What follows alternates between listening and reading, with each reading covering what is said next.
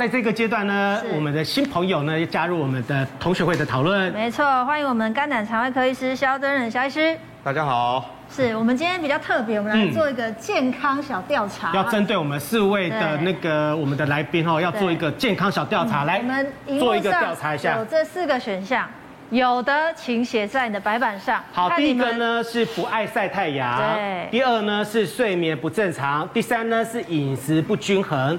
第四的话呢是工作压力极大。那个丽婷，你哪有哪一个？我其实啊，我只有第一个哎。天哪，你也太健康了吧！因为压力大这件事情，我们女艺人早就习惯了，所以应该不算是什么特别的。那睡眠不正常没有？就是十二点以前我一定要睡觉，而且他画的。演艺人员不是本来就都睡眠不正常吗？可是我是一个尽责的母亲，我十二点以前都会逼自己睡觉，然后饮食不均衡，我觉得我还好。我觉得那谭老师应该，你呢？你呢？我我应该全部都有吧？真的？哦？对啊。老师一定全部都没有。你看，真的是全部都没有。全部都没有。对，所以我我模范生，我健检，其实我每年做健检，从来没出现过红字。啊，这假的，真的到现在都一样，到现在太健康了。那老师，请问你几点睡觉？哦，我一定在十一点之前就会睡着了。哇，这么厉害！因为我其实十点就上床，所以呢，基本上没有什么其他事的话，我就十点就睡。好，营营养师韩颖，韩颖的话是睡眠不正常二。昨天还没睡是？有啦，有睡啦。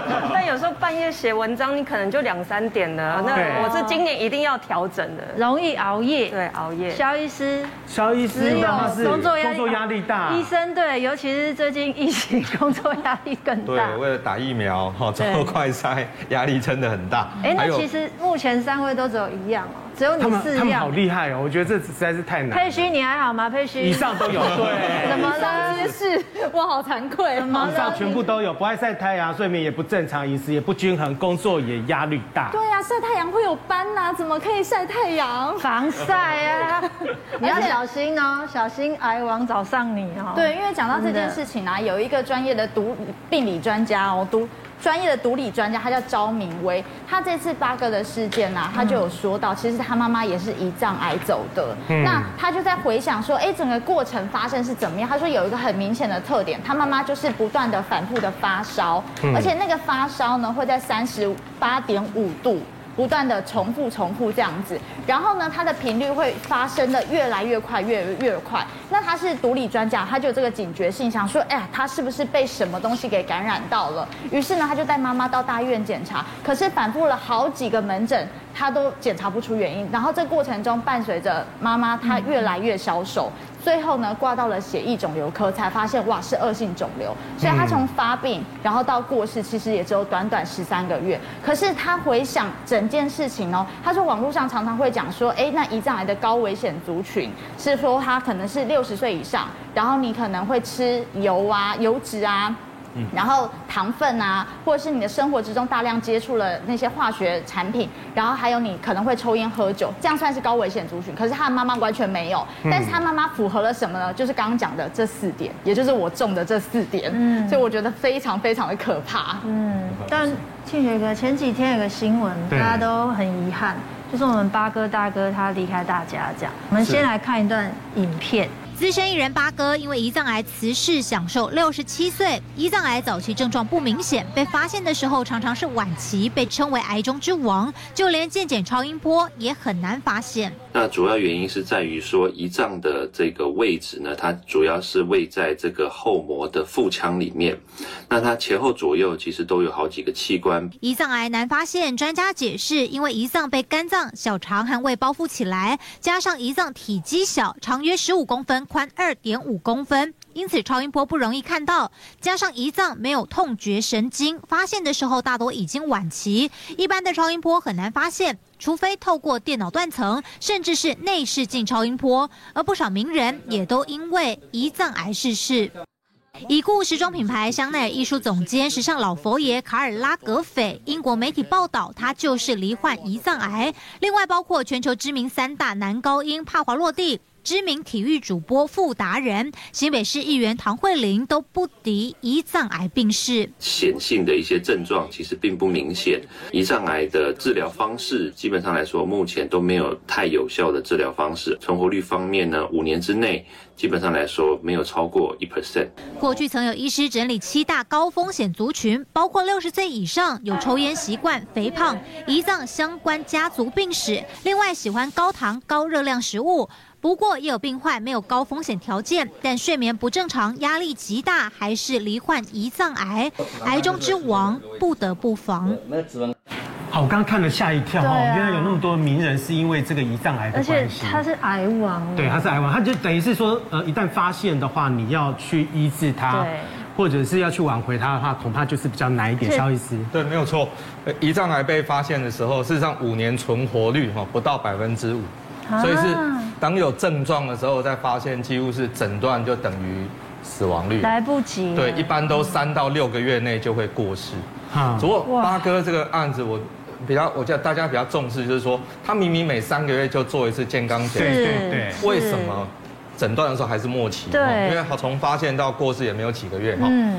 我想最重要的是你到底做什么样的检查了？嗯，一般的健检比较常做的是用腹部超音波检查。我想刚刚在影片中也讲很清楚，嗯，腹部超音波检查，因为哦，我们的胰脏在什么位置哦？事实上在我们胃的正下方，所以它的表现可能是我就是上腹痛，那上腹痛一般就会做胃镜，对，或者做超音波。胃镜当然看不到胰脏，好，那超音波可以看肝、胆、胰、脾、肾，可是呢，这胰脏只看到一部分而已。因为胰脏的尾巴哦，胰脏胰头哈，一直到尾巴，那么尾巴的地方会被胃的空气挡到。对，所以我们做超音波的时候，那个地方就是一个死角。我们来看一下那个胰脏癌的它整个流行病学的状况，被诊断的平均年龄是七十一岁。嗯，所以事实上比较是高年龄的年龄层比较高，对，年龄比较高的。然后另外三分之二的病人呢都在六十五岁以上。嗯，所以高龄嘛哈。嗯，那最年轻的。大概在四十五岁，四十五岁以上才会发生。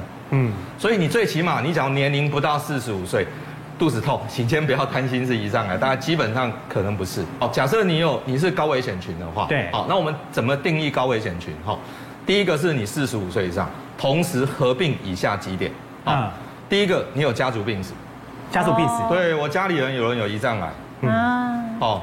二等亲、三等亲之内有胰脏癌，好，那这个就是一个危险因子。嗯，第二个，你有糖尿病，糖尿病，对，嗯，糖尿病人得到胰脏癌的风险是增加变八倍，哈，没有糖尿病就是有糖尿病比没有糖尿病得胰脏癌的风险是八倍，嗯，所以当你有胰你有糖尿病，当然要小心。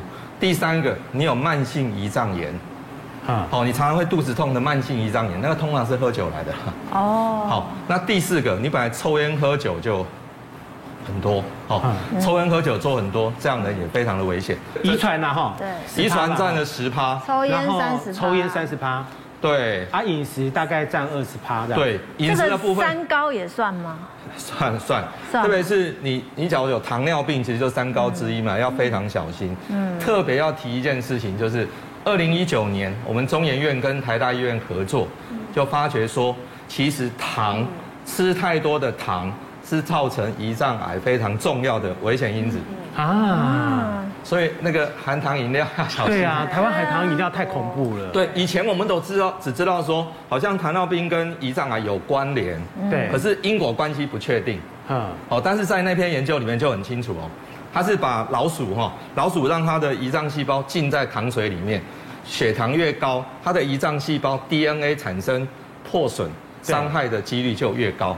对，哦，所以你血糖只要正常是一百，你变两百的时候，DNA 伤害就有两倍，三百就三倍，到四百就四倍。嗯，所以因果关系在那篇研究里面是非常确定的。嗯，哦，所以我们要非常小心这个饮食这个二十 percent 的，好这个部分。那当然也有也有一部分是不明原因的。对，那医师我想请教一下哈，就是说有没有什么样的一个先期的一个征兆可以感觉得出来说我的胰脏可能会出了问题？什么时候会出现症状？当它太大压迫到旁边的时候，或者因太大让它功能受损的时候，你才会有感觉。哦，那所以病人胰脏癌的病人出现在我们面前，都是以什么来表现？上腹痛。肚子痛，上腹痛，上腹痛啊，这个就我们会很多都。那我再追问一下，医师，他的痛是哪一种痛？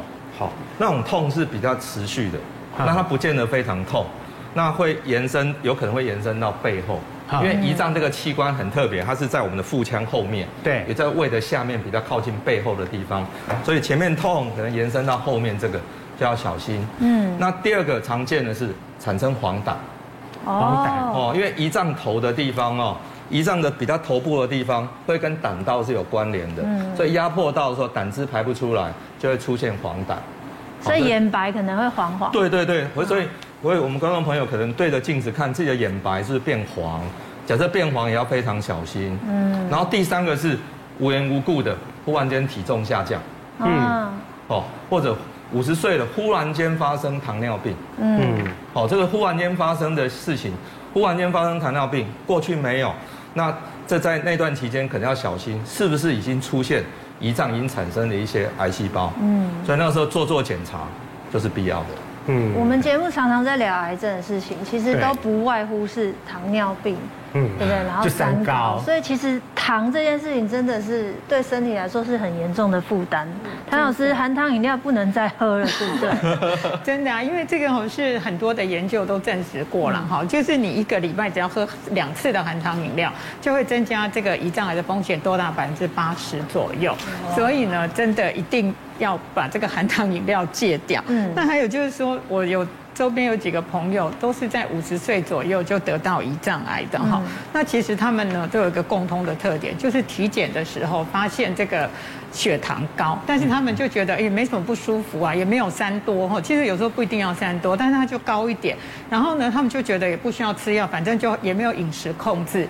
那结果后来呢，都发现就是胰脏癌，那也都很快就走了。嗯，那还是要呼应一下肖医师讲的，其实健检还是有用。因为我个人去做这个高阶健检，就做肠胃镜啊，就是胃镜啊、大肠镜。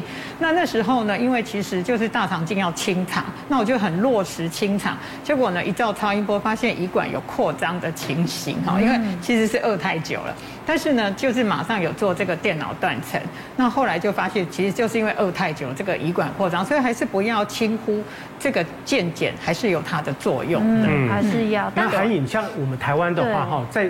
呃，饮食摄取上面的话呢，是不是有跟其他国家不一样？但是我们看到说，台湾的癌症的发生率会不会高过其他国家？嗯，其实以流行病学来讲的话，亚洲其实我们这些糖啊，你说糖尿病啊、洗肾，的确是真的是蛮多的。我觉得跟饮食真的是精致化有关。像我们早上有时候吃什么面线啊。粥啊，然后可能晚饭后吃一大堆水果，这些不只是米字部的糖、精制糖之外，还都是酉字部的糖，所以这些其实淀粉量是很高的。那我们都说你吃这些精制淀粉下去，我们身体的胰岛素要起来帮忙把你的血糖稳定嘛。那你每天都一直在让它工作工作，加上你的压力大等等，那它就有可能是癌化。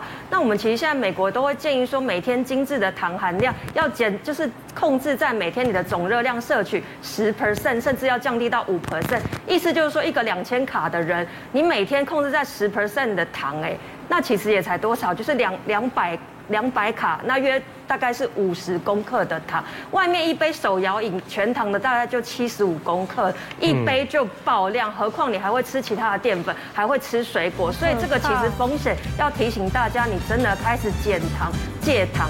这些是很重要，而且其实酸性饮料也不太对，没错，像市售柠檬汁，哇，那个很酸，对不对？很酸，它都要加很多的糖去平衡它的口感，那都是隐藏的糖。那番茄意大利面酱，那其实也。